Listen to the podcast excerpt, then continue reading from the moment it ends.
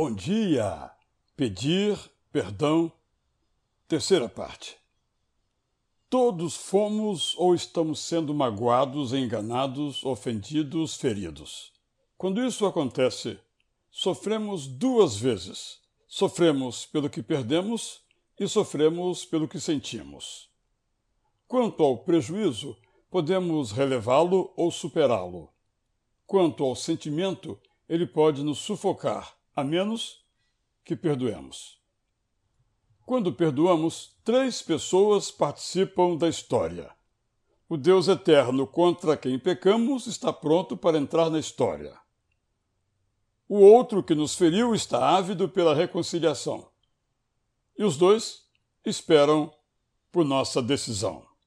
Se queremos tomar a melhor atitude, precisamos de um desejo novo, desejo de atender à expectativa de Jesus. Precisamos olhar o nosso ofensor de outro modo, com o olhar de Jesus.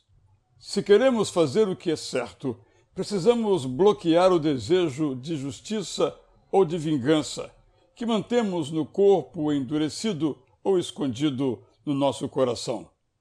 Não desejar a vingança ainda não é perdoar, mas é um belo começo.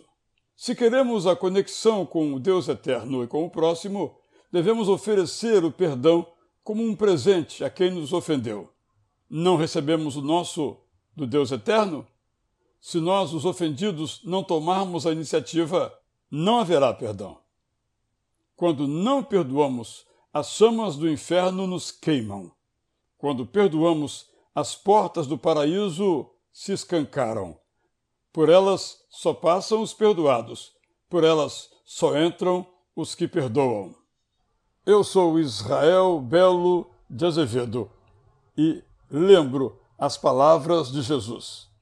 Quando estiverem orando, se tiver alguma coisa contra alguém, perdoem, para que o Pai de vocês, que está nos céus, perdoe as ofensas de vocês. Bom dia!